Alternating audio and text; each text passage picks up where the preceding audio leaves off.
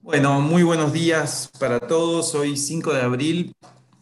Arrancamos segundo trimestre del año y, creo que esto es un dato importante, sobre todo cuando empezamos a repasar algunas de las novedades eh, que, que tenemos para esta semana, porque uno de los temas que se estuvo discutiendo después de un marzo muy, muy volátil, en donde pasó prácticamente de todo, fue la importancia de los factores técnicos. Eh, estoy pensando concretamente en mercados internacionales. Ahí teníamos no solo, eh, veníamos de, febrero, en donde habíamos tenido toda la FED este de, las meme stocks, y, sobre todo también en marzo, en donde los cheques en Estados Unidos eh, de estímulo empezaron a llegar.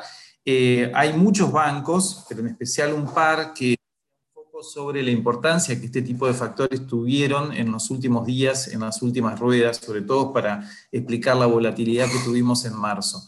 Así que a partir de, fin de marzo, o sea, a partir del cierre del primer trimestre, de hecho hay varios indicadores, o por lo menos algunas eh, indicaciones de que ese factor de volatilidad va a ser un poco disminuido. Eh, vamos, a, vamos a seguramente estar atentos a eso. En términos de, noticias, me parece que la, novedad pasa esta vez por el discurso de Yellen y sobre todo por lo que el gobierno de Estados Unidos va a estar em, señalando o dando señales sobre eh, cómo eh, piensa encarar el plan de infraestructura. Creo que ahí hay dos novedades interesantes.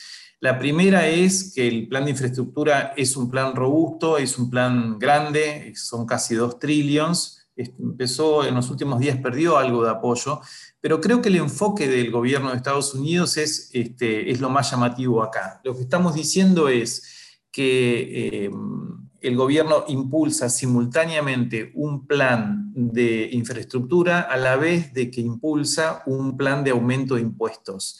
Y, y sobre esto va a estar el foco, me parece, puesto esta semana en el discurso de Yellen, porque si ustedes se ponen a, fijar, esto es, bastante distinto a lo que en su momento planteaba la administración Trump, que era un enfoque básicamente de, oferta, en donde lo que se eh, buscaba era bajarle la tasa de impuesto a las compañías como para que eh, se frene la deslocalización o la migración hacia otros países. Eh, eso es algo que a la economía de Biden por lo menos este, parece preocuparles menos y, de hecho, lo que está proponiendo es no solo subir, sino volver homogénea a nivel global entre los principales países eh, la tasa de, income tax o, de impuesto a las ganancias. Este va a ser un foco. Eh, creo que vamos a tener que estar atentos en términos de, señales al, insisto, al discurso de Yellen y vamos a, prestar la atención durante la semana. Por otro lado, hay novedades también, eh, Fran, sobre todo en términos de, digo, hay un, evento que es multilateral, que son las, eh, la asamblea de, primavera del fondo, ¿no? Exacto. Hoy arrancan eh, hasta el sábado para los que no saben, el FMI en general suele juntarse dos veces por año, en abril y en octubre, eh, y hoy arranca la, de, la, primavera por el hemisferio norte, digamos. Ahí lo que vamos a estar mirando, lo que van a estar mirando todos es la reunión de los, de los ministros de finanzas, donde se va a hablar o se va a seguir hablando y podríamos ver alguna confirmación de la idea esta de dar algún apoyo mayor a países o a economías emergentes o en desarrollo eh, en relación a, esta, este reparto de, derechos especiales de giro. Y creo que eso importa mucho, no solo también para emergentes en general, sino también para, Argentina, ¿no?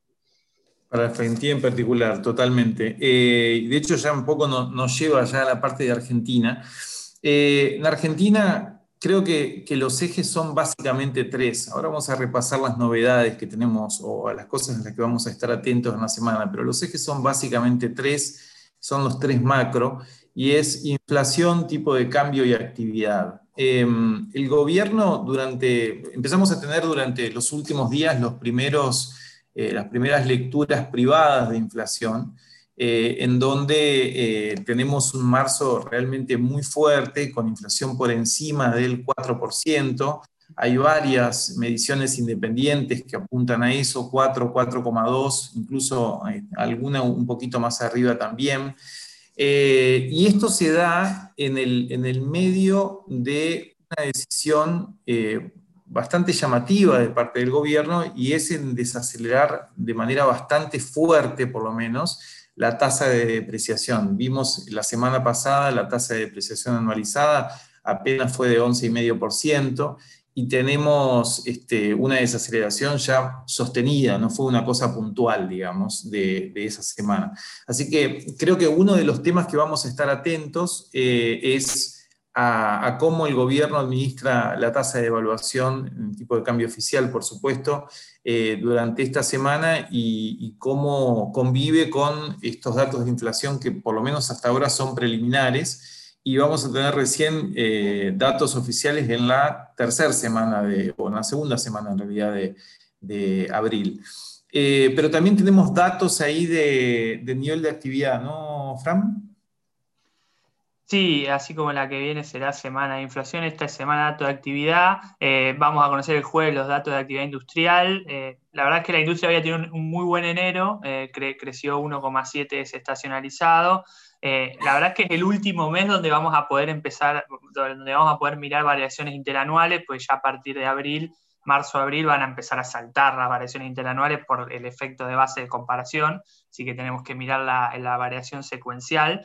Así como el buen dato de producción industrial de enero fue una buena razón, digamos, para el dato de, del EMAE, de actividad general de, que, vimos la semana pasada, si mal no recuerdo, eh, la verdad es que febrero promete ser un poquitito más, eh, más magro. El índice líder de UTDT presentó un crecimiento solo de 0,6. La confianza del consumidor en febrero cayó, así que la verdad es que vamos a seguir de cerca. Interesante igual notar que la industria no está, no es un sector que esté en demasiado riesgo por las nuevas restricciones como sí lo está la construcción, y ahí vamos a tener el dato también el jueves de la actividad de la construcción del INDEC.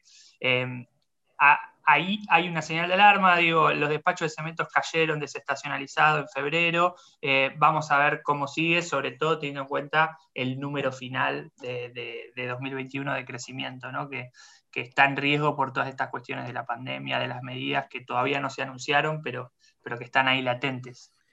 A ese punto quería ir justamente, digamos, uno repasa indicadores de nivel de actividad que, se van a conocer esta semana, que nos van a dar un termómetro de cómo estuvo la economía, pero realmente eh, creo que el dato del fin de semana, aunque hubo pocas mediciones, fue el aumento de casos y especialmente eh, de casos de, COVID estoy hablando, ¿no? Y, y especialmente a partir de acá las diferencias de tratamiento que uno está advirtiendo, sobre todo entre provincia de Buenos Aires, y la ciudad de Buenos Aires, que, bueno, vendrían a partir el área metropolitana, digamos, eh, en una diferencia bastante marcada de lo que fue el año pasado la experiencia.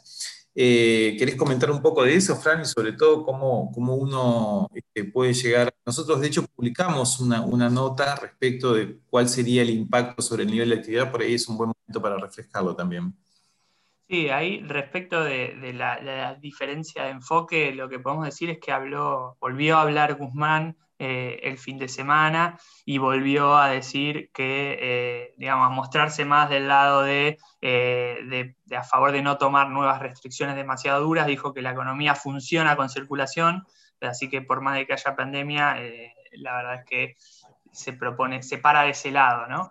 Em, respecto de eso, recién eh, publicaba en Twitter, cuando uno mira la movilidad de, Google en lugares de trabajo en Brasil, Chile, Uruguay, uno ve una, clara una clara caída en los últimos, en el último mes, que en Argentina eso no se vio, o sea, estamos yendo hacia el otro lado, eh, todavía no se tomaron medidas, medio con el, con el lado de con la postura de Guzmán, pero la pregunta es, como vos bien decías, del otro lado, del lado más de la provincia de Buenos Aires, eh, habló el viceministro Kreplak diciendo que para él, digamos, había que, empezar a poner restricciones y para adelante es una gran incógnita, ¿no?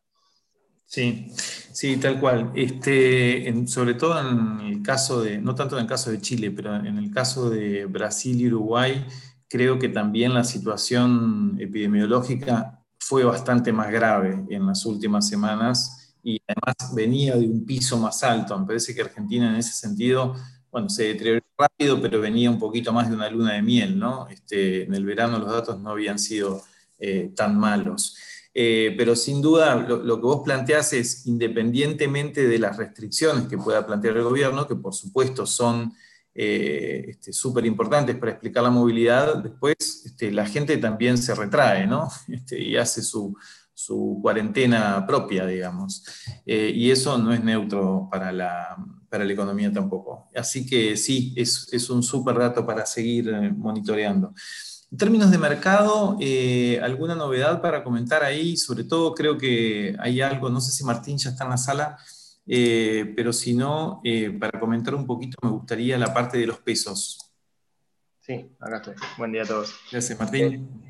Bien, eh, no, la semana pasada fue una semana, eh, por ahí mejor hablar del mes pasado, el mes pasado fue un, mes medio malo para los bonos en pesos, eh, la parte, digamos, de la curva que mejor anduvo fue toda la parte corta, después los bonos más largos fueron, cayeron bastante, sobre todo en la, curva cero a partir del 2023, 2024 y hasta el discount en pesos tuvieron las caídas más fuertes, también fue un, mal mes para, para los dólar link, eh, vamos a ver cómo, sigue esto para adelante, pero imagino que si sigue eh, el ritmo de evaluación bastante pisado, como, comentabas al principio, que, se dio en las últimas semanas, imagino que, en los dólar links seguirá esa tónica de bastante venta, y yo imagino que en la, curva SER ya quizá podría, podría haber un piso para, sobre todo para la parte más larga que cayó demasiado estas últimas semanas. Perfecto.